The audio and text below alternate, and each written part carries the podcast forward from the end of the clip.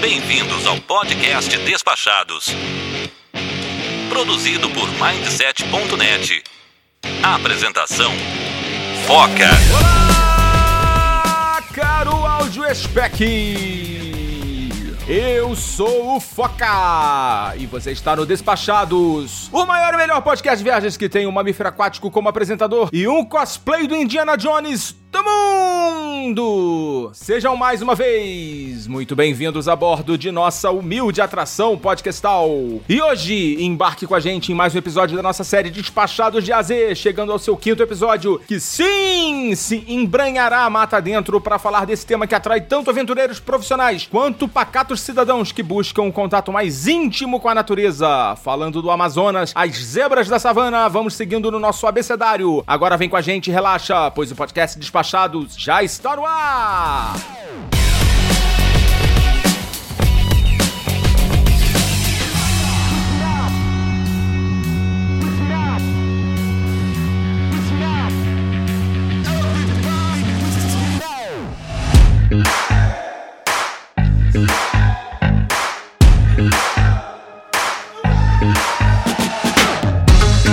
Podcast Despachados está entrando em uma nova fase. Vamos dar um passo adiante para que a nossa palavra chegue a mais ouvidos desse mundão de meu Deus. E nessa nova fase vamos precisar do apoio de algumas pessoas. Então eu vou deixar esse recadinho aqui para você que curte viagens e que tenha um bom texto. Estamos procurando redatores tanto para o podcast quanto para o nosso blog. Você acha que pode agregar? Manda uma mensagem para gente pelo contato despachados.com.br, pelo nosso Telegram arroba Foca Oficial ou pelo direct do Instagram Que a gente explica para você o que a gente precisa e mais detalhes dessa nossa parceria, tá bom? Nesses próximos meses nós teremos muitas novidades, já lançamos a nossa nova marca, nosso site está saindo nos próximos dias, eu boto fé, e vem muito mais coisa legal por aí. Não esqueçam de assinar o Despachados ou seguir se você está usando o Spotify e selecione a opção de fazer o download automático para ter sempre o nosso conteúdo disponível, mesmo quando você estiver online. Também marca aí para ser notificado quando os episódios estiverem sendo lançados, tá bom? E eu também pedi para que vocês fizessem uma avaliação do Despachados pelo Apple Podcasts na semana passada e que deixasse uma mensagem pra gente, né? O que eu não tinha reparado é que não é nada simples chegar até a tela da mensagem, onde vocês vão poder deixar a mensagem pra gente. Então eu vou deixar aqui para vocês um rápido passo a passo aí para você que usa o iPhone, tá? É, como eu disse, que eu saiba, só o iPhone tem essa função de deixar uma avaliação escrita, tá? Então, primeiramente, você vai lá na sua biblioteca do, do aplicativo de podcasts, é, você localiza lá o podcast Despachado seleciona ele e rola a tela para baixo até chegar na seção classificações e avaliações. Aí você tem que selecionar a opção ver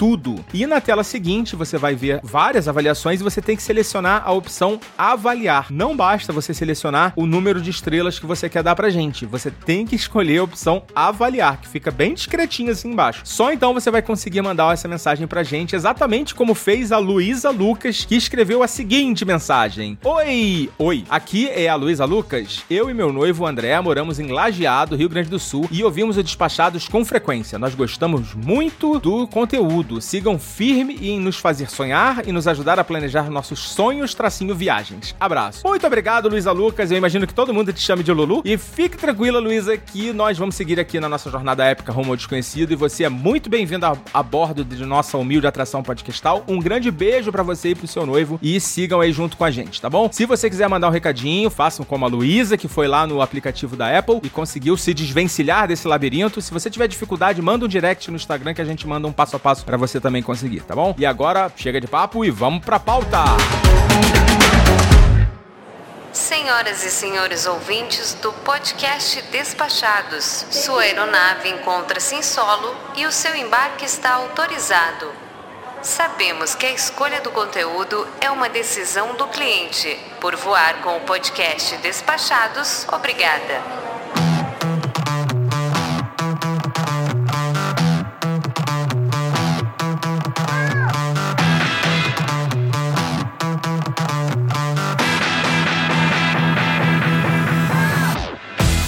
Muito bem, pessoal. Estamos aqui hoje seguindo a nossa saga aí no nosso abecedário Despachados de AZ. E hoje na letra E de ecoturismo, vamos falar um pouquinho aí desse tema que eu não manjo praticamente nada, mas eu tenho aqui comigo hoje a companhia de dois participantes que têm todas as manhas aí do ecoturismo. Bem-vindo, Samir Reis. Fala, Forca. Vamos desmistificar um monte de coisas aí desse negócio chamado ecoturismo, né? E também tenho ela, que é especialista em quase tudo que diz respeito a viagens. Cláudia Rodrigues. Essa é boa. E aí, Foca? Tudo bem, pessoal? Prazer estar aqui com vocês de novo. Muito bem-vindos aí vocês dois. E vamos começar, Samir, com uma dúvida aqui que alguns podem ter. Eu, pelo menos, assim, o que que exatamente é o ecoturismo, né? Quando a gente fala de ecoturismo, eu, por exemplo, penso em trilha, né? Penso em trilha, em rafting, esse tipo de coisa. O que que é exatamente o ecoturismo? Cara, é legal que o ecoturismo, Foca, ele é um leque né, de várias coisas que você tem um contato com a natureza. Então, quando você fala de trilha, de praticar um esporte ou um, evento ao ar livre, né, ele também é um tipo de ecoturismo. Mas tudo aquilo que a gente tem um contato da natureza com um processo ecológico, mas a oportunidade de, de você praticar turismo, a gente chama de ecoturismo. E aí ele vai se ramificar em várias situações, tá, Foca? Ele pode ser um ecoturismo para você fazer só uma observação. Então, por exemplo, aquelas coisas que a gente vê numa savana que você fica fazendo aquele sightseeing, etc, tá? Ah, isso também é considerado ecoturismo também? Isso também é considerado ecoturismo. Então, então eu já fiz. Você já fez ecoturismo. com certeza já fez ecoturismo, ah. Foca, com certeza. Algum é, tipo, exato. né, Samir? Se o leque é grande assim. Então, e o leque é muito grande, porque aí você pode, quando você fala de contato com a natureza, Foca, a praia é um contato com a natureza, né? Então, Sim. é quando você pode praticar a oportunidade de sair do seu lugar para ver um ambiente natural natural, a gente pode dizer que isso é um ecoturismo, que é diferente de eu ir, por exemplo, praticar um turismo em Nova York, né? Um turismo em Paris, no centro de Paris, no centro de Nova York, no centro de Tóquio, que eu tô fazendo um turismo, mas ele não é um ecoturismo. Agora, eu fui pro Monte Fuji, pô, aí é um ecoturismo, né? Então eu, tá. quando você tem um contato com uma área natural, tá focado ali numa coisa que faz parte ali da paisagem, né? Do, do meio ambiente, né? Vamos dizer assim. Exato. E aí dentro dessa ramificação, foca, você pode ter muitas coisas, por exemplo, a galera do esporte, a galera que vai fazer rafting, que quer fazer escalada, trilhas, montanhas, etc. Você tem a galera dos esportes aquáticos também, né? Que eu quero fazer mergulho, é, é, kitesurf, uh, snorkeling. E aí você também uhum. tem uma pegada que é uma pegada também que pode ser educacional. Quando você leva, por exemplo, crianças para entender o que é uma nascente, o que é um pico, o que é um vale. Então tem muito essa pegada também dentro desse cenário. Entendi. E você, o Cláudia, como é que você lida aí com esse tema? O quanto que você se interessa? Costuma colocar sempre aí nas suas viagens? Sim, Foca, sempre. Eu, um, claro, né, a gente gosta muito de viajar, tipo, para Nova York, para Paris e para Tóquio também, né? Eu gosto também desse turismo urbano, mas eu prefiro o ecoturismo, né? O turismo que a gente tem a oportunidade de explorar paisagens naturais, assim. Tanto que eh, esses dias até fiz um post no blog, assim, quais são as cinco melhores viagens que eu já fiz na vida. Todo mundo pergunta, né? Ah, tu já conhece mais de 80 países. Quais são os cinco preferidos? Sempre me perguntam isso, né? E aí eu me dei conta. Posso chutar um? Ah, fala. Irã. Ah, olha, o Irã não tava na lista ainda. O post foi antes ah, do Irã. Tá.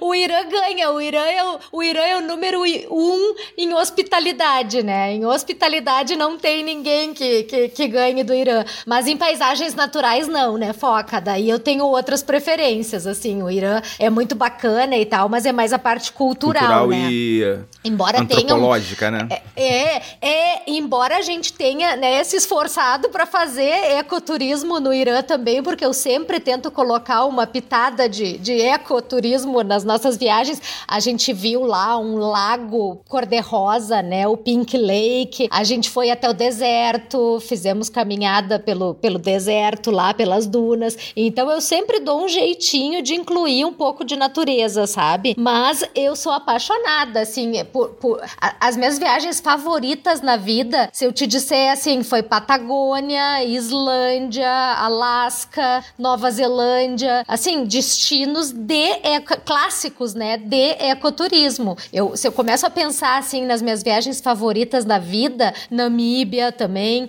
são, né, destinos clássicos de ecoturismo, assim. Então eu me dou conta que essa é uma preferência minha. E, e uma coisa que eu sempre também tento incluir nas nossas viagens, mesmo quando a gente vai para os Estados Unidos, para o Canadá, para lugares assim que aparentemente são mais urbanos, eu sempre tento incluir parques nacionais, porque para mim ecoturismo está muito relacionado com, com visitas a parques nacionais. E aqui no Brasil isso está ficando cada vez melhor, assim, está se desenvolvendo cada vez mais também, né? Essas viagens assim que incluem de, eh, turismo em parques nacionais. Então isso eu acho muito legal também. Não sei se você está pensando nisso, mas uma grande diferença é que os parques nacionais lá têm uma estrutura muito grande, né, para receber, né, para receber os, as, os motorhomes, né, que a gente chama, as campers, né, o visitante é, pontual, né, e aqui no Brasil tá, tá melhorando, né, também. Exatamente, exatamente. Estados Unidos, Canadá é uma coisa impressionante, né, eles têm, assim, milhares de quilômetros de trilhas demarcadas e uma super estrutura nos parques nacionais, mas, mas alguns até menos, sabe? A gente teve em alguns parques nacionais, tipo o North Cascades National Park, fica lá no noroeste, lá acima de Seattle. Tem uns lugares que ainda são bem inóspitos, assim, no Alasca também, tem uns parques que são bem selvagens ainda. E aqui no Brasil tá se desenvolvendo, quer queira, quer não, a gente tá, né, a coisa tá melhorando, né? Ali em Foz do Iguaçu a coisa tá super desenvolvida. Eu vejo que lá na Chapada Diamantina, uh, lá para os lados dos Lençóis Maranhenses, aqui na Serra Gaúcha, né, em Cambará do Sul, os parques nacionais aqui, o Itaimbezinho, Fortaleza, tá, tá, tá se desenvolvendo muito nos últimos tempos, né? Eu acho que a pandemia também acelerou um pouco esse processo, né? O pessoal passou a buscar mais destinos de natureza, eu acho. Sim, sim. Aqui no Rio tem o Parque Nacional do, do de Itatiaia, e lá é muito legal, que tem várias pousadas e hotéis dentro do parque, assim, você consegue se hospedar lá dentro. Então tem, já tem uma estrutura legal já. E isso a gente andou por aí. O Lipe era pequenininho também, tem umas fotos fofas dele, assim. Não me lembro direito os nomes dos lugares, mas tem aquele pico, assim, que parece um dedo apontando para cima. Como é que é o nome? É o dedo de Deus? O dedo de Deus é Teresópolis. É, ah, isso, isso. Parnaso, não é? Exato, o Parque Nacional da Serra dos Órgãos. Isso, ah, lindo. E aquilo ali tá super desenvolvido também, né? Já tem uma estrutura boa, embora ainda falte muita consciência, né, do, do frequentador, né, do, de nós, né, dos turistas, de não deixar lixo, né, de lembrar de recolher tudo, de, de só tirar fotos, né, todas essas regrinhas básicas, assim, de ecoturismo, mas eu acho que a gente tá indo no caminho. Tá certo. Você, quando falou da Nova Zelândia, é engraçado porque, assim, quando, até, até esse episódio, quando eu penso em ecoturismo, eu penso, assim, naquelas coisas que a gente vê da Nova Zelândia, né, do cara fazendo é, bang jump, ra, é, rafting. É... Aí, tu, aí tu tá mais focado em esportes radicais, foca. Ecoturismo. É, mas usado, era, era, era o link que eu fazia. Sim, era sim. o link que eu faço na minha cabeça.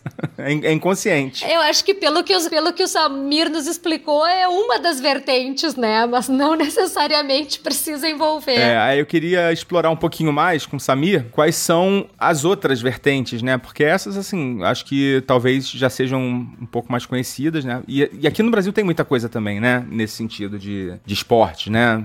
Em contato com a natureza. Tem muita coisa, Foca. E aí é interessante quando você fala dessa prática esportiva ao ar livre, né? Ou, ou esportes radicais, tem vários nomes que a gente dá para esse processo que acontece sempre em ambientes naturais, né? Ah, vou saltar de paraquedas, vou fazer um mergulho, vou fazer um stand-up pedra e assim por diante. É... Ele é uma vertente muito legal e depende muito da aptidão de algumas pessoas. Tem pessoas que adoram altura, tem pessoas que têm pavor de altura, mas adoram o mar. Tem pessoas que têm pavor de água, mas gostam de estar na terra caminhando. Então, assim, é legal que você tenha uma, uma distribuição para vários tipos de situações onde a né? pessoa tem aptidão, exato. E aí, quando você fala assim, ah, vamos explorar outros nichos que não são aqueles que a gente tá com aquela música do Hollywood Hits na cabeça, né? Pra quem é mais velho, né? Acho que é as músicas que rolavam bastante, né? De, de você ligar essas coisas a esportes, a esportes de aventura, ou esportes ao ar livre. Que era o comercial do Hollywood que você tá falando? Na verdade, eu, eu, acho que tinha um pouco, né? E, e, acho que até fez alguns festivais disso também em relação a isso. Mas assim, é, quando você coloca dentro desse cenário de ecoturismo, você tem outras situações que você tem a oportunidade, por exemplo, que é o turismo educacional, que a gente falou agora há pouco, né? De poder levar crianças para entender o que é uma nascente, é, dar para elas uma educação ambiental e biológica. Então, tudo isso faz parte também de ter um contato com a natureza, com animais, com insetos, né? Com, com entender esse ritmo da vida. Tanto que, e são exploradas em várias ciências da escola, tá, Foca? Pode ser matemática, e as pessoas explicam como é que alguns conceitos matemáticos você vê dentro da natureza, pode ser aplicado à geografia, pode ser não necessariamente uma educação ambiental, mas você pode colocar a educação formal de várias matérias usando o meio ambiente como um, uma exemplificação para as crianças, tá? Entendi, como instrumento, né, educacional.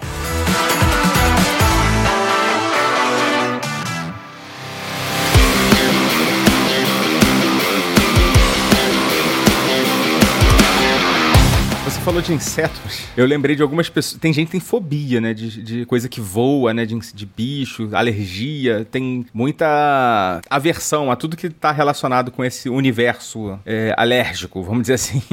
Então, assim, para quem é mais urbano, para quem. A pergunta é pros dois, tá? Pra quem é mais urbano, para quem tá mais nessa pegada de cidade, que tem um pouco de aversão a isso, tem uma, um meio de se aproximar desse universo, de repente, um tipo de, de experiência que seja mais para iniciante mesmo, para quem não tem tanta abertura, né, pra, vamos dizer assim, pra natureza. Vou deixar essa pra Cláudia começar aí. Quer começar, Cláudia? Pois é, eu, eu tava me lembrando agora, Foca, an, antes de abordar esse assunto, o Samir tava falando e eu tava lembrando também de uma, essa questão do, do turismo educacional, né, ecológico educacional para crianças e tal. Eu tava lembrando de uma coisa uh, que o meu guri agora tá entrando no escotismo, já faz um tempinho que ele tá frequentando e tal. Isso é muito legal, sabe? É uma dica que eu queria deixar deixar aqui registrada para quem tiver essa possibilidade de encaminhar os filhos para isso. A, a, maioria das cidades, assim, um pouco maiorzinhas, tem algum núcleo escoteiro, né? É uma coisa muito legal, tu não tem ideia, assim, o Felipe,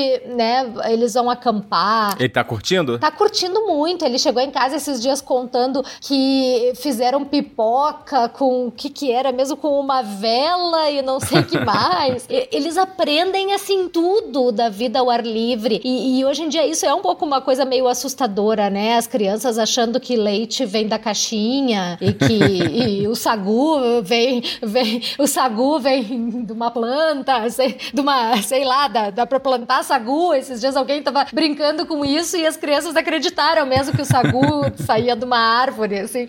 Então, né, as crianças estão cada vez mais assim, criança de apartamento, né? Então, o pessoal que tiver oportunidade de começar já desde pequenos e essa é uma forma bem simples, né? Encaminhando os filhos para o que eles aprendem para a vida é incrível, sabe? É, o, o Cláudia, vou te interromper um pouquinho, depois a gente volta, tá? O, eu costumo brincar que o Samir é a versão masculina da Barbie, ele tem todas as profissões. E você falou do, do escoteiro, do escotismo, e ele também é, não sei o que, que ele é. Você é o que, Samir? Eu sou um ex-membro hoje, né, Foca? Eu, eu, ah, tá eu tive no escotismo durante dos 9 anos até os 20 21, né? Ah, olha aí! Então é um super escoteiro. E depois eu voltei, né, como chefe escotista para poder passar um pouco de conhecimento e treinar pessoas, né? E usei isso é, em vários jogos de treinamento, inclusive corporativo, viu, Foca? Ah, e é? me ajudou muito, porque assim, o, o escotismo, acima de tudo, né, ele é um complemento educacional que ele visa entregar um cidadão, né, para a sociedade. Então, o cidadão é aquela pessoa ciente dos seus direitos e deveres, né? E para fazer isso, para cumprir esse papel, ele dividido em algumas etapas, onde acontece muito isso que a Cláudia falou. Você tem muito contato com a natureza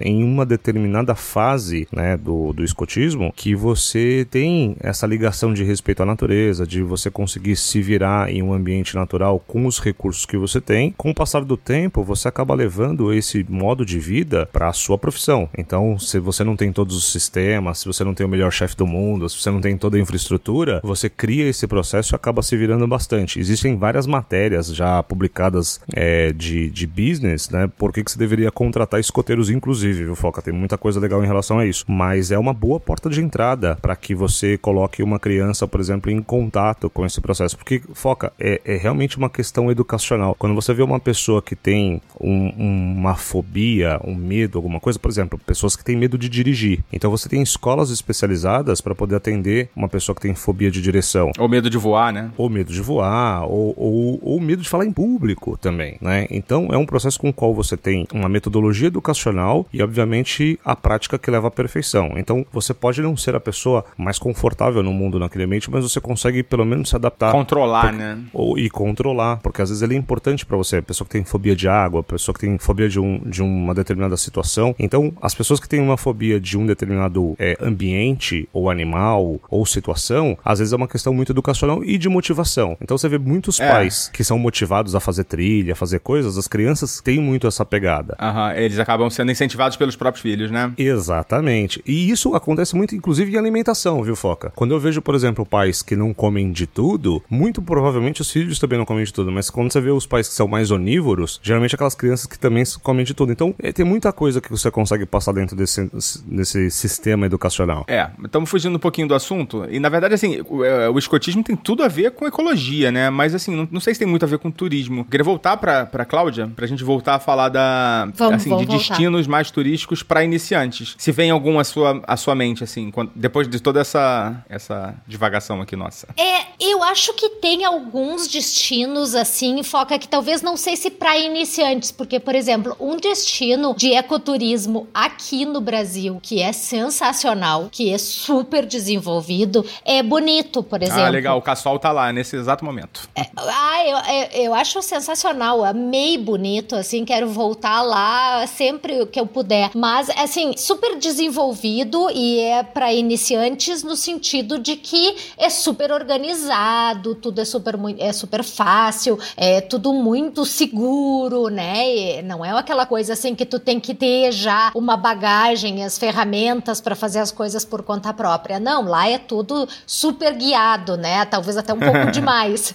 É super controlado também para proteger o meio ambiente. Mas é, também eu acho que tu, para começar no ecoturismo, tu sempre já tem que ter assim as ferramentas mais básicas. Por exemplo, assim a gente estava falando de fobias, né? Se tu tem medo de água, é complicado tu ir para Bonito, porque sei lá, 90% das atividades incluem algum tipo de flutuação, mergulho, uh, sabe? É uma, coisas que acontecem dentro da água, cascatas. Então aí complica, entende? Então assim, quando tu diz para iniciantes, iniciantes no sentido de que é um, um destino super indicado porque já está super desenvolvido e organizado. Mas tu tem que ter as ferramentas básicas, sabe? Porque se tu chegar lá sem saber nadar, por exemplo, vai te complicar um pouco. O bom é tu já ir até sabendo fazer snorkel. Sempre que me perguntam, ah, mas é um lugar legal para ir por, com criança. Eu, na época que a gente foi, a gente não levou o Felipe, porque na época ele ainda era bem pequenininho e ele não sabia fazer snorkel. Ele até já nadava e tal, mas ele não conseguia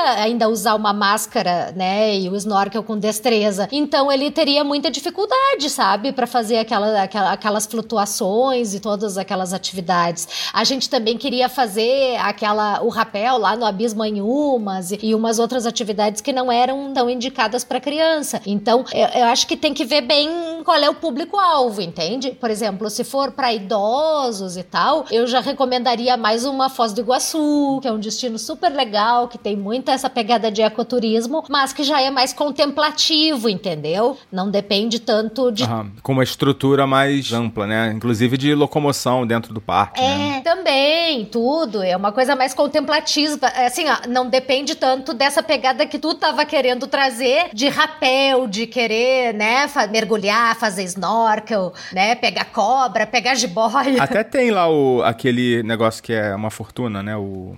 Ah, eu fiz, não. Mas na época que eu fui não era uma fortuna. E naquele eu fiz. Nossa. Ah, tá caro agora. Eu já, já, inclusive, já dei dica aqui pros nossos ouvintes que do lado argentino é muito mais barato. E assim, a experiência é praticamente a mesma, porque. Ai, olha aí, bom saber. Tem uma parte do Safari Macuco que é em terra, né? Então tem um carrinho, né? O, aquele, aquele caminhãozinho e tal. Sim. Uhum. Mas o que o legal mesmo é dentro da água, né? Sim. Não, eu levei o meu filho pequeno, cara. Depois eu pensei, gente, que loucura isso daqui. O guri na época nem sabia mergulhar ainda e aquela água caía de baldes na cabeça dele.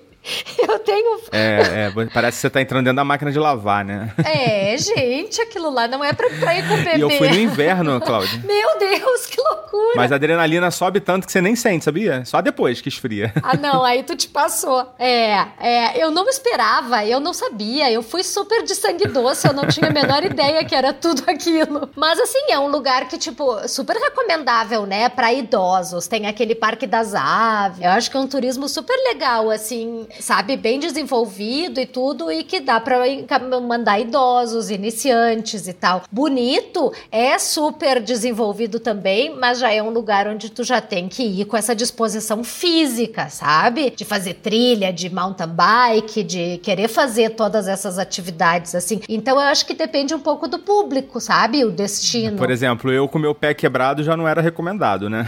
É, não, aí é, já complica, porque todas as atividades exigem algum tipo de destreza física, sabe? Deixa eu melhorar então para eu poder ir.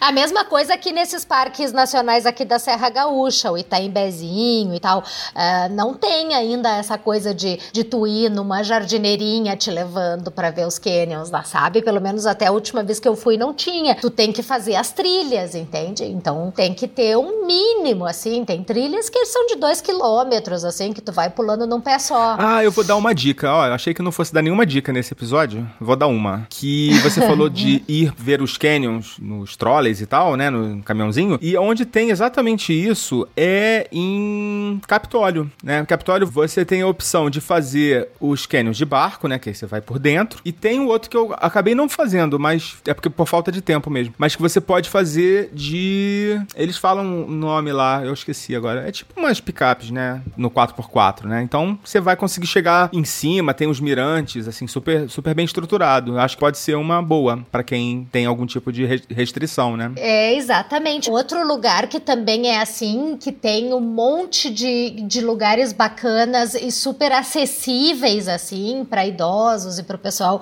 que não quer tanto essa, essa correria, assim, de, de fazer atividades físicas, é em Urubici. Urubici fica ali na Serra Catarinense. É um lugar fantástico também. E quase todas as atrações, assim, têm acesso acesso ou de carrinho, ou de ônibus, ou de carro. Tu não é obrigado, sabe, a fazer trilhas e tal para conseguir apreciar a beleza natural, sabe? Ali, Urubici. Eu acho que quem conhece Urubici é o Samir, né, Samir? Conheço. É engraçado que a, a gente tá muito alinhado com a Cláudia aqui, porque todos esses destinos que ela deu para fazer um processo de iniciação, como é o caso de Foz do Iguaçu, Olhar, Urubici, etc., é, são lugares com bastante infraestrutura, foca. Uma outra vertente que acaba ofertando muita infraestrutura para o turista e, e aí mistura um pouco né, do ecoturismo com uma outra parte que a gente chama de agroturismo, que você acaba visitando, por exemplo, às vezes propriedades de produtores locais que estão naquela região que você vai visitar, por exemplo. Vamos pegar um exemplo aí da Serra da Canastra, né, que é um lugar lindíssimo de você poder conhecer e fazer é, ecoturismo, e você também aproveita e pode visitar os produtores de queijo. Ou então, se você vai à Serra Gaúcha e tenta fazer as trilhas da região, você tem muitos roteiros para visitar as vinícolas. Aí é o melhor dos mundos, né? Você Exato. vai ter contato com a natureza e encher o bucho.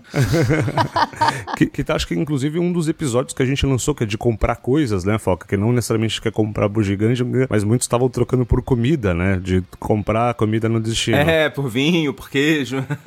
Exatamente. Então, assim, acho que é, essa é uma, uma parte legal. Agora, existe também uma situação, vamos supor, a pessoa odeia a praia. Eu conheço pessoas que odeiam praia, né? E ok, tem pessoas que, que não gostam de pisar na grama porque ela tem aflição de não, não, não tirar os sapatos, por exemplo. Então, assim, você vai ter algumas preferências com as quais você né, não adianta. A pessoa ela não gosta daquilo, não adianta você tentar forçar é, ou, ou, motivar ou qualquer coisa do tipo, porque não adianta. Ela não é, não é, não é a praia dela, né? Se tiver um trocadilho, por assim dizer. E, e, e uma pessoa que não gosta, por exemplo, de ouvir um pássaro, puxa, cara, eu fico meio afastado dessas pessoas.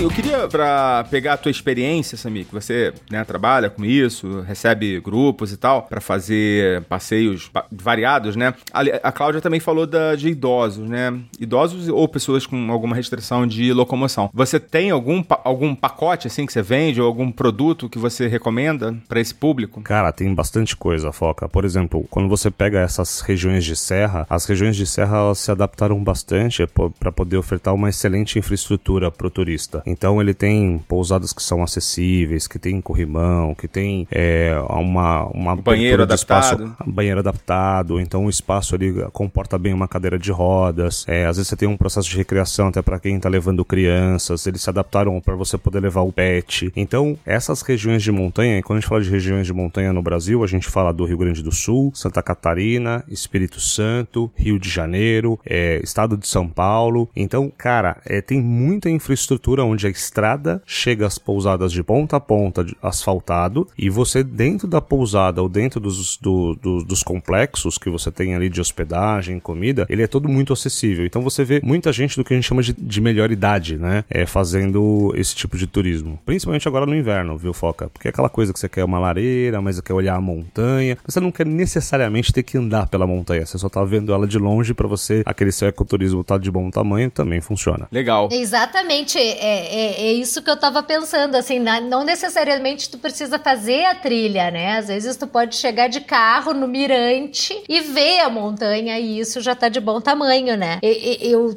exata, como o Samir falou, a gente tá bem alinhado, porque eu tava pensando justamente nessas, nesse turismo, nesse agriturismo. Aqui na região sul se desenvolveu muito. Eu vejo que a pandemia ajudou a desenvolver muito também isso. As pessoas passaram, né, a buscar mais essa coisa mais rural e tal. Esses tempos a gente teve em Flores da Cunha e um dos programas era aí conhecer uma plantação de mirtilos, no, né, numa propriedade rural. Outro programa era aí conhecer uma produção de cogumelos na outra propriedade. A outra estava produzindo geleias e conservas. É, é, um turismo super legal também. Eu acho isso muito gostoso, principalmente quando você vê funcionando mesmo, né? De verdade, lá o pessoal trabalhando, o trator passando, né? Não, e aqui na Serra Gaúcha, tu vê, né? Na, numa região são os alemães, na outra são os italianos, aí eles já fazem o café colonial para acompanhar o passeio de, de, de, de, de tratorzinho. E eles estão se desenvolvendo bastante mesmo, esse tipo de turismo, assim, rural e familiar, assim. Legal. Ô, Samir, a gente fez um episódio inteiro sobre clima, né? Então, mas eu acho que assim, falar de natureza, a gente é obrigado a falar de clima, né? Porque você tá muito suscetível ali a, a, a qualquer tipo de intempérie, né, da natureza. E eu queria saber de você o seguinte: existem destinos que são mais adequados para o inverno, para o verão? Por exemplo, você falou de do cara que quer ir para lá para para serra, né, para montanha para observar. Se ele quiser ir também para fazer a trilha lá, por exemplo, eu fui lá para Monte Verde, lá tem um monte de trilha, né? É, tem uma época melhor, que eu acho que no inverno deve ser meio sofrido, né? Foca, é exatamente isso que a gente ia falar, que é o seguinte, é o contrário. Quando você vai, por exemplo, para região de montanha no verão, para você subir, fazer aquelas trilhas, é, é, o calor ele desgasta muito mais. Então, eu geralmente recomendo que as pessoas que se destinam, por exemplo, a montanhas, que ela vá no inverno. Primeiro, a, o índice pluviométrico é muito menor. Você vai conseguir ver o céu mais aberto para ver as estrelas, etc. E, e se você decidir fazer trilha, fazer subida, o seu corpo vai agradecer muito mais quando você faz isso no frio, porque você faz muito esforço físico, começa a esquentar muito, então você consegue ter um contrabalanceio disso. Quando você opta por fazer montanhas no verão, você tem a probabilidade de chuva ser muito mais alta. O Brasil, ele é um país polo de muitos raios. Para quem já subiu ali no Parnaso, né, que é o Parque Nacional da Serra dos Órgãos, quem vai até o Castelo do Açu, vê aquele chão todo marcado de raios, foca, porque você olha uma pedra, porque é, é muita rocha e você vê as marcas, né? Cada buraquinho que você olha ali, cara, eu acho que devo ter uma foto depois eu distribuo, que são ao longo de centenas, né, milhares de anos caindo raios ali. Então é extremamente perigoso, cara. É... E fora que chuva em região de montanha, a gente viu, né, infelizmente coisas que aconteceram no final do ano, principalmente nessa região entre Petrópolis e Teresópolis, né, no Rio de Janeiro, teve alguns É, esse ano foi mais Petrópolis. Foi mais Petrópolis, né? Então a natureza de vez em quando ela ela mostra, né? Então essas regiões de montanha acabam sofrendo um pouco mais em relação a isso. Então a gente nunca recomenda o verão como uma região de montanha. Então eu, particularmente, sempre recomendo o inverno. Em alguns lugares, Foca, você tem que ficar de olho porque alguns parques eles fecham numa época do ano, tá? Então, nos Estados Unidos, no Canadá, ele tem uma temporada específica onde os parques estão abertos, porque seja por causa do clima, seja por causa dos animais, etc. É, no Brasil, a gente não tem tanto isso, né? A maioria dos parques, depois que a gente teve muitas coisas ruins em relação a chuvas, é, muitos parques eles têm a choveu, ele fecha, mesmo que não seja uma chuva grande e tudo mais, ele fecha. Se as pessoas é, iriam fazer uma trilha e tudo mais, geralmente muitas delas são interrompidas. Tour de caverna, por exemplo, também a gente já tem um protocolo em alguns lugares que você interrompe, é, porque são coisas um pouco mais complicadas nesse sentido. Então eu recomendo que quando for inverno, tenha a oportunidade de ir para lugares mais altos, tudo aquilo que você não vai precisar ter contato com água, principalmente, né? Praias, cachoeiras, esportes aquáticos, mergulho, etc. Embora mergulhar no inverno seja sempre a melhor pedida, viu, Foca? Porque a visibilidade da água é melhor. É, mas aí aguenta o frio, né? Aguenta o frio, exato. E aí, e mesmo saltar de paraquedas, tá, Foca? Saltar de paraquedas no inverno é muito melhor do que no verão, tá? Porque o céu tá mais limpo, você tem mais probabilidade de poder fazer saltos muito mais bonitos. Mas, de novo, né? Tem a questão do tempo. E, ao contrário, no calor é que eu recomendo você poder desfrutar de cachoeira, de, de praia e assim por diante, até para poder se refrescar. O ponto principal, Foca, é chuva. É ficar de olho no que acontece em relação às chuvas, porque aí ela pode tornar o ambiente um pouco mais perigoso, tá? Concordo totalmente com o Samir. Eu tava pensando, por exemplo, tem lugares onde simplesmente tu não pode ir em determinadas épocas do ano, bem como ele falou, tipo, Yellowstone mesmo, né? Eu, faz tempo que eu tô querendo ir a Yellowstone, mas é um parque que tu tem que visitar naqueles meses de verão, porque no inverno o parque simplesmente fecha. A mesma coisa alguns parques lá do Alasca. Tu tem que te organizar com uma super antecedência para conseguir visitar, porque o Denali, por,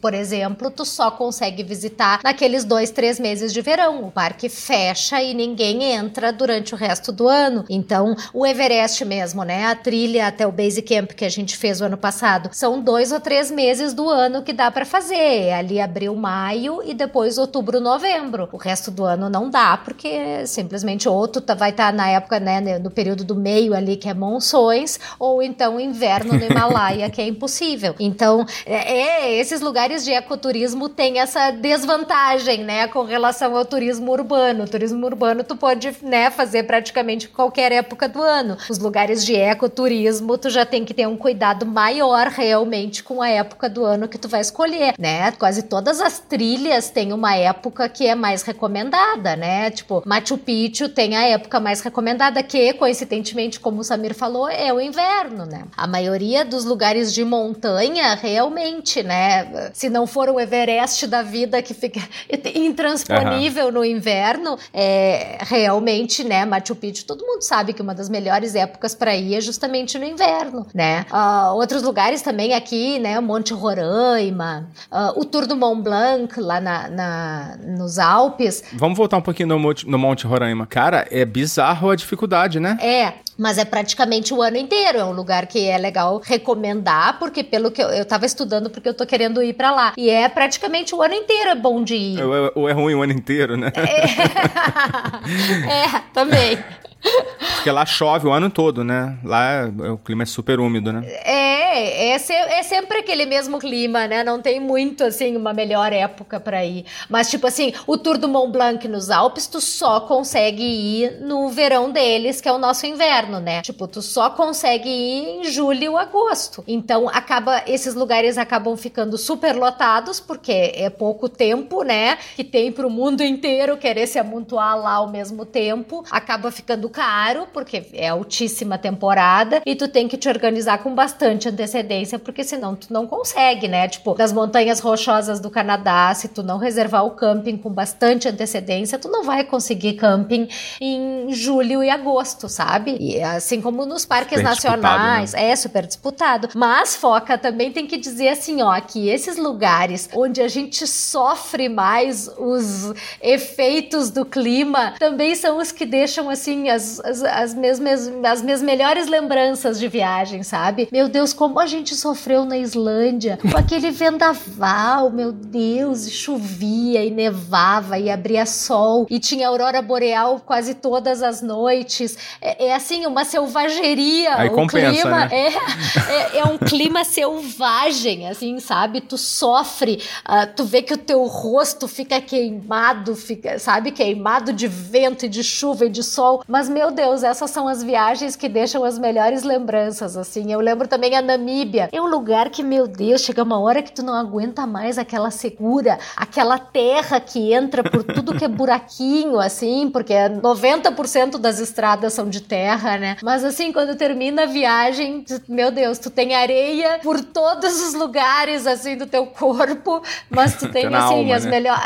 É, mas as lembranças são as melhores, sabe? Parece que isso, assim, desse. É, a, a participação do clima como um protagonista na viagem é uma coisa legal também de, de, de prestar atenção nisso. Eu não sei se eu já falei isso aqui, uma citação do Ariano Suassuna, que as coisas que são boas de, de passar, elas são ruins de contar depois. Porque é sem graça, né? É, e exatamente. as coisas ruins de passar, né, os perrengues, né? Ele não usa esse termo, logicamente, né? São muito boas para você ter de história, né? E deixam as lembranças melhores mesmo. Exatamente. Exatamente. O que é ruim de passar é bom de contar. é bem isso. Quero mandar um abraço aqui pro meu ouvinte, pro Wilson, que tá lá no Nepal ainda, eu acho que deve estar tá voltando agora. Ele teve um problema de saúde lá, sério. Graças a Deus está bem. É, acabou tendo que ser resgatado lá da montanha. Mandar um abração aqui para ele. Espero que esteja tudo bem aí, tá, Wilson? Juízo aí, se cuida.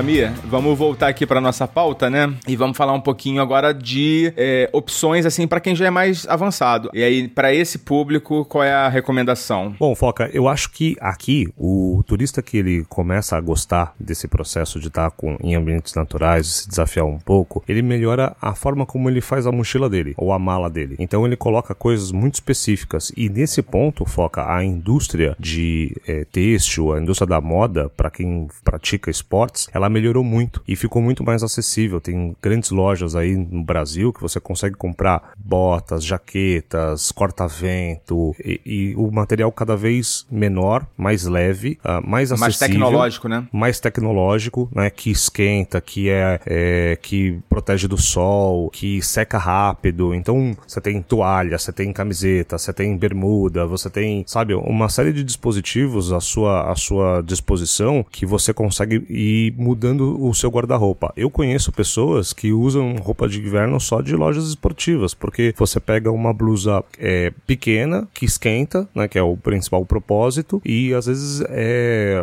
para quem viaja, principalmente para lugares muito frios, é um desafio, né? Porque às vezes 40% da sua bagagem é ocupada por blusa de frio, porque ela é grande, né, na, na, na bagagem. Então é, esse é o primeiro ponto. Você começa a mudar muito. Parece que você tá falando da Decathlon, né? É uma delas. é uma delas. Mas o legal, Foca, porque antigamente, quando você queria comprar roupas esportivas, você ia em lojas muito nichadas e era muito caro. Quando a, essa rede Decathlon chegou aqui no Brasil, cara, ela permitiu que muita gente possa comprar uma roupa de qualidade esportiva por um preço muito acessível. A, a, a maioria da, das roupas e equipamentos que eles vendem é marca própria, né? Tem muito isso, né? Que o mercado, a rede de varejo chama de marcas talibãs, né? Quando você vai para os supermercados, né? É, e ele tem várias marcas bem boas, assim, ele ajuda a fazer um bom desenvolvimento tecnológico também dentro desse cenário. E aí vieram outras marcas também, foca isso, a gente pode falar de marcas aqui, tem a Solo, que é uma marca nacional, você tem a Roca, que é uma marca canadense, se eu não me engano, faz tênis assim de excelente qualidade, EcoSafety, que faz botas. Então assim, você tem o, o, o, a indumentária de vestiário desse turista começa a mudar porque ele usa esse tipo de roupa ou esse tipo de calçado no dia a dia. Então isso é uma coisa muito legal. Então ele vai ele começa a investir um pouco mais dentro desse cenário, tá? Então ele vai arrumar uma mochila diferente. Mas você diz o seguinte: é, ele vai ter mais autonomia, assim, para se virar, de repente fazer um free camping, sair por aí, desbravando as matas, ou isso não é recomendado também? Então, isso nunca é recomendado. Se você vai fazer um, um, um ecoturismo, nunca é recomendado que você esteja sozinho. Mesmo que seja uma trilha, a não ser que seja uma trilha muito curta, autoguiada, em um parque já conhecido, etc., que te permita fazer isso, porque você faz um controle de entrada, um controle de saída, mas se você vai para um ambiente um pouco mais natural, mesmo em parques nacionais, animais que são muito grandes, nunca é recomendável que você esteja só, tá, Foca? É, nem para nenhum tipo de atividade ao ar livre. Eu não recomendo isso. E aí fala do seu apito, que você leva para tudo que é lugar. aí tem coisas que você começa a levar muito para tudo quanto é lugar, né? Por apito exemplo, uma... papel higiênico. Cara, eu vou te falar, papel higiênico no ambiente natural, ele pode não salvar sua vida, mas ele salva sua honra. Então, meu amigo, depois disso, e assim, é uma coisa que eu faço mesmo numa situação urbana, Foca. Porque, cara, você precisa de um papel higiênico numa determinada situação, ela não vai acontecer sempre, mas ela vai acontecer no momento chave. de quando não é para acontecer, né? Exatamente. Cara, já me salvou várias vezes, e quando não tinha, você tem que usar criatividade para usar o que tem, às vezes, né? É, você é escoteiro, você se vira, né? Você dá um jeito, né? Pô, eu já voltei sem meias para casa, cara, sabe? Então, assim...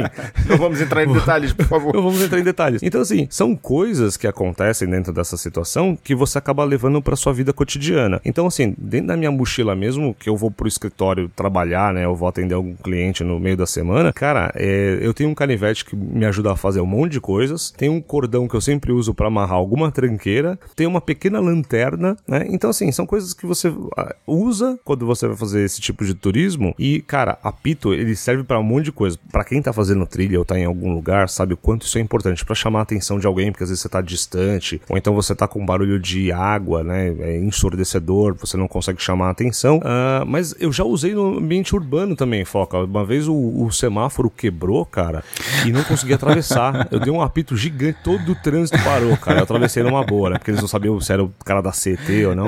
Então foi uma boa essa situação. Pequena engenharia social aí nesse caso, né? Total, total, né? Então, assim, são coisas que mudam até a sua forma de fazer as coisas. E, e, e você também começa a fazer as coisas de um jeito diferente. Então você vai comprar roupas que duram mais, você vai ter um guarda-roupa um pouco menor numa determinada situação. Então, é, é, esse tipo de turismo muda a sua forma como você vê as coisas. Isso que é legal do turismo, né? O turismo faz com que você veja as suas próprias coisas, né? De um jeito diferente, porque você começa a comparar com onde você foi, onde você esteve, como a pessoa faz. Então, essa troca de experiências é muito boa. E quando você vê isso no ambiente natural, é melhor ainda. Então, poxa, a, a Cláudia falou, poxa, eu fui para alguns lugares, né? Onde as pessoas respeitam muito a água, cara. Porque a água, pra gente aqui no Brasil, ela não é um negócio de escassez. É claro que tem alguns lugares que são, mas no geral não é. Então, assim, é, é respeito pela água absurdo, cara. Porque você tem muito pouco. Então, quando você encontra uma situação como essa, você dá um baita valor naquilo que você tem também, né? Uhum, uma consciência diferente, né? Da que a gente costuma observar. Ô, Cláudia, vou aproveitar que o Samir falou desse universo um pouco mais avançado. Você já encarou alguma aventura, assim, que você se lembre e tenha sido mais intensa? Você falou dos destinos lá da Islândia, né? Do, da Namíbia. É, não, mas esses foram destinos bem de turismo mesmo. Eu acho que mais intenso aí a gente estaria falando mais de trilhas, de acampamento, assim. Uh, ah, para mim, eu acho que os mais intensos foram as viagens que a gente fez para fazer trilha mesmo. Tipo,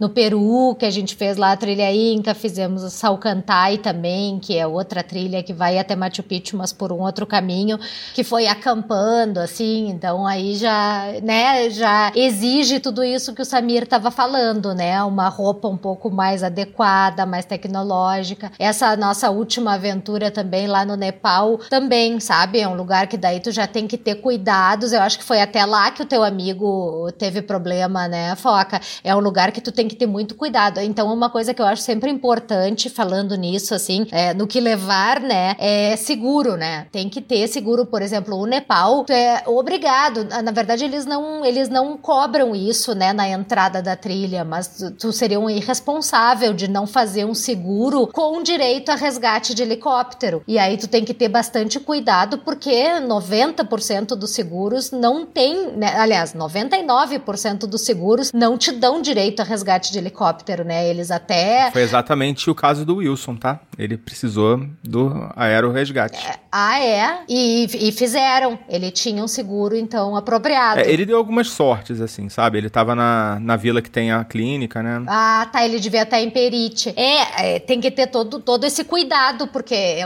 assim, quando tu te propõe a fazer uma atividade, assim, que envolve risco e até risco de vida, como é uma atividade, qualquer atividade que tu faça acima dos 4 mil metros de altitude, que é o caso, né, do Peru, de muitos lugares na Bolívia, do Nepal, tu tem que ter esse cuidado, né? Tu tem que ter um seguro que inclua o resgate acima dos 4 mil metros, que é uma coisa que tá ali nas letras miúdas de exclusão da maior parte dos seguros, né? Eles excluem qualquer tipo de, de seguro quando tu passa dos 4 mil metros de altitude. Então, né, tem que ter esse cuidado.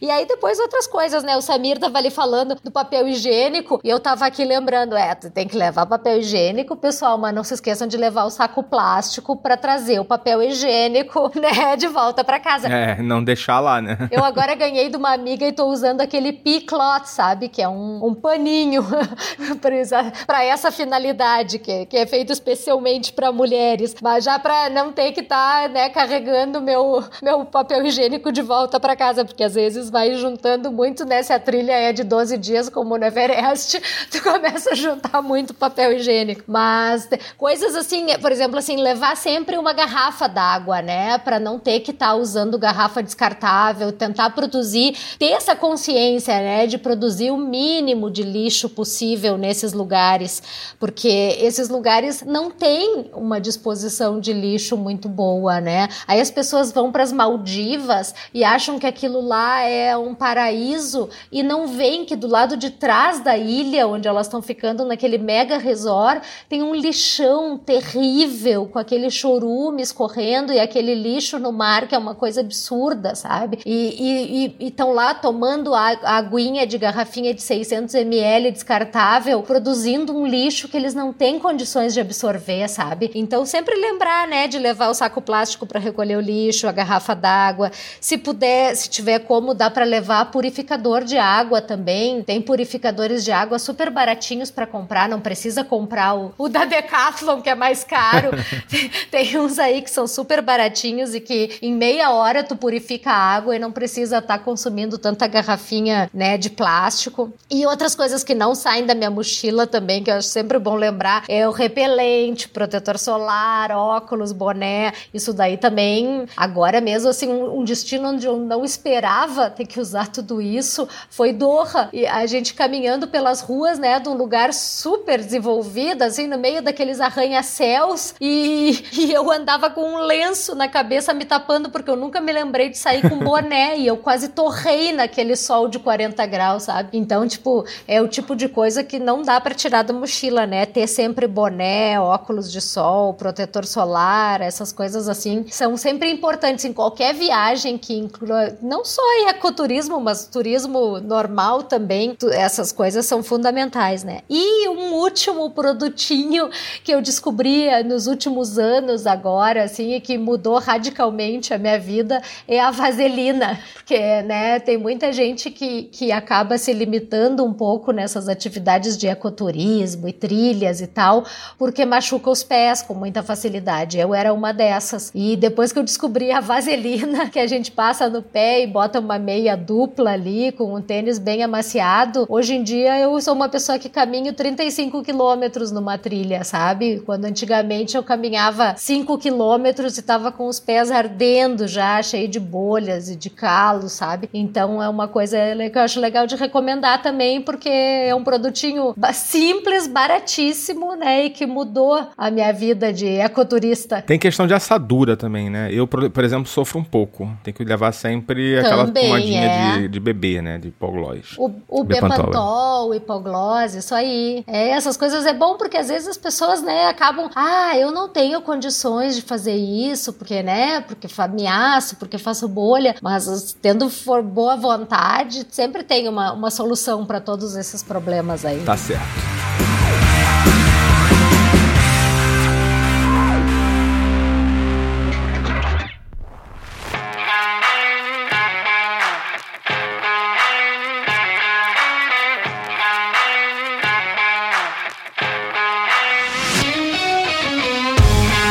Samir, vamos encerrar o nosso episódio. Tem alguma coisa que a gente. importante? É, com certeza a gente não falou de muita coisa, né? Mas ficou alguma coisa importante de fora? Não, não. Eu acho que a Cláudia abrangeu todo o resto, né? Quando falou de seguros, essa importância de você ficar de olho nisso. A gente já falou disso, inclusive, para outras viagens, né, Foca? Essa importância de você ter, ter, ter o seguro adequado para aquilo que está fazendo, que, puxa, muita gente deixa isso de lado. Isso foi importantíssimo. É, você já até sugeriu que eu fizesse um episódio inteiro sobre seguro, mas Só eu acho. Seguro seguros, né? Eu acho esse assunto um saco. Aí eu, eu sou resistente. Não, não, mas é, é muito legal de contar alguns casos, né, cara? Eu sei que é importantíssimo, eu sei. Eu tenho, eu tenho consciência disso e não viajo sem seguro. Assim, já viajei, mas assim, tem muito tempo que eu não viajo sem um bom seguro de viagem. Inclusive, não conto muito mais com o do cartão de crédito, né? Também já, já usei. Nunca precisei, mas atualmente eu, eu acho barato, eu acho um negócio tão barato. Lógico que lá no Nepal deve ser mais caro, né, né, o Cláudia?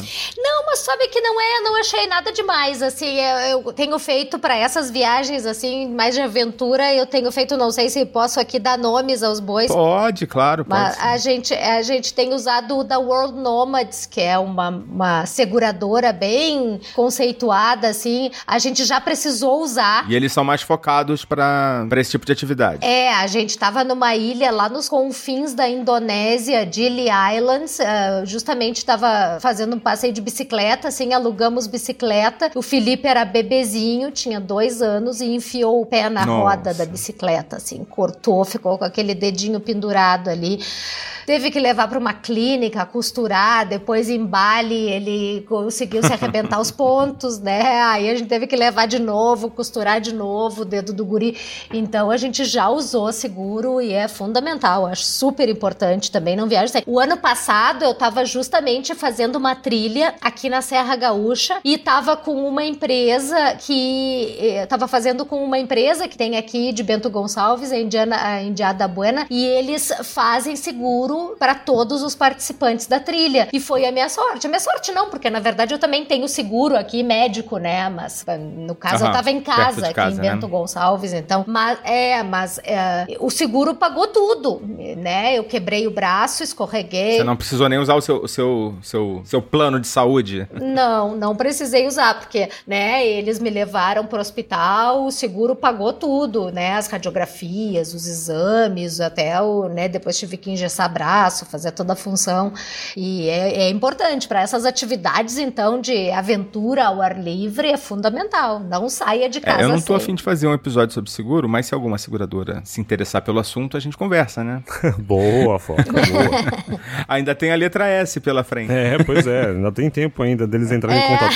Mas tem outras coisas também, Foca, que, poxa, deixar sempre um parente avisado, um amigo avisado que, de onde você tá indo, quando você volta. Ter esse contato de segurança é uma coisa muito importante para algumas atividades que você vai fazer. E dependendo no nível avançado, Foca, tem alguns dispositivos de comunicação, né? De telefone que funciona por satélite. Então, assim, em algumas situações, ou então uns aparelhos localizadores que você já deixa os, os botões pré-programados, que ele vem, vem um resgate de helicóptero, te acha, te pega, te leva de volta. Então são situações que ele funciona em qualquer lugar, por, por ser comunicação via satélite, viu, Foca? Funciona no meio do oceano ou no deserto. Pra essas situações mais, assim, extremas, né? De um turismo Exato. mais selvagem mesmo, né? Exatamente, um lugar onde você tá numa. muito sem comunicação. Mas foca, eu vou te falar, cara, não precisa de muito pra ficar sem, muito sem comunicação. Algumas áreas do Rio de Janeiro e de São Paulo você já fica muito sem comunicação, viu? Pois é, verdade.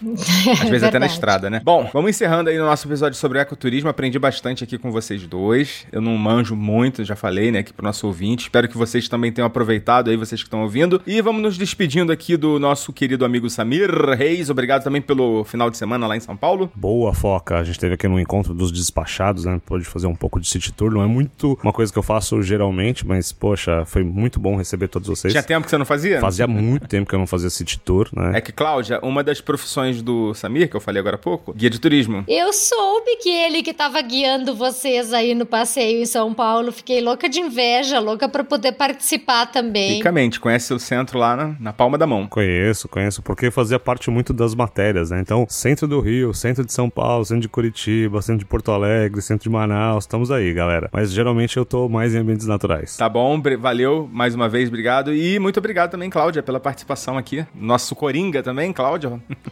Eu que agradeço, eu que agradeço. Estamos aí, Coringa sempre presente. Falou, gente. Daqui a pouquinho eu volto com os recadinhos. Falou, tchau, tchau. Tchau, pessoal.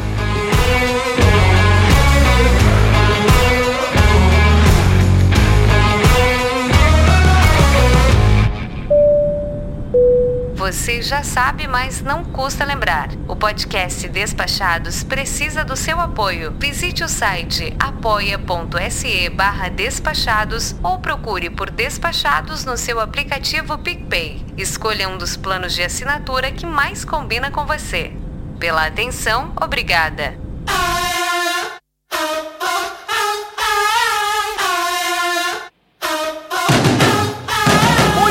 Bem? Chegando ao final de mais um episódio de nossa saga Rumo ao Desconhecido. Hoje saindo desse episódio cheio de mordida de muriçoca, mais felizes, com mais um episódio entregue, com mais um papo gostoso, um papo mais intimista, pois nosso convidado furou com a gente, mas quem tem Cláudia Rodrigues e Samir Reis não precisa de convidado. O episódio ficou muito legal, espero que vocês tenham curtido. E agradecendo mais uma vez aqui pelo apoio dos nossos padrinhos lindos e cheirosos que estão com a gente na cidade ou no mato, que são Caroline Sobrinho, que conforme eu avisei no último episódio, se casou com meu camarada Cauê. Beijo pros meus amigos queridos Jorge Alfredique, Bruno Souza, Rogério Miranda, Snardo Villarroel, Bruno Vasconcelos, Marcel Pinto, Érica Rabelo, Gustavo Yamaguchi e Cleiton Pereira. Coloque seu nome no estrelato da podosfera brasileira e ainda ganhe acesso a mais very important de todas as salas do Telegram, que é a nossa sala VIP. Você entra lá em apoia.se barra despachados e escolhe um plano a partir de R$ reais. A partir de R$ reais você já garante acesso ao nosso grupo, tá bom? Também tem a opção lá pelo PicPay, que você pode fazer a sua adesão aí pelo seu cartão de crédito. E no caso do Apoia-se, você também tem a opção do boleto bancário. Sendo que a gente recomenda que você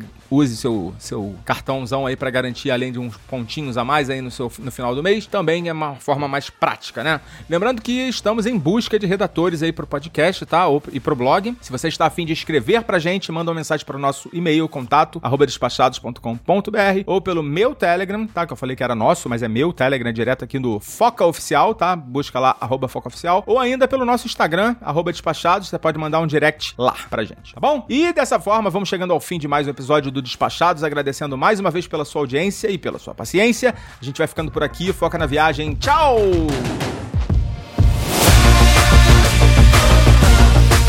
Ui, muriçoca dos infernos. Me tira daqui. Não gosto nem de relva. Que dirá embrenhar-me nas matas. Agora vamos para a ficha técnica. O podcast Despachados tem produção e apresentação do mamífero aquático foca. Edição de áudio e sonorização do mamífero terrestre Danielo Pastor. Identidade visual e arte da vitrine, Vini Campos. Vozes de Patrícia Trezi, Patrícia Vieira e Alves Garcia. Trilha sonora, Upbeat. Realização Mindset.net. Fui.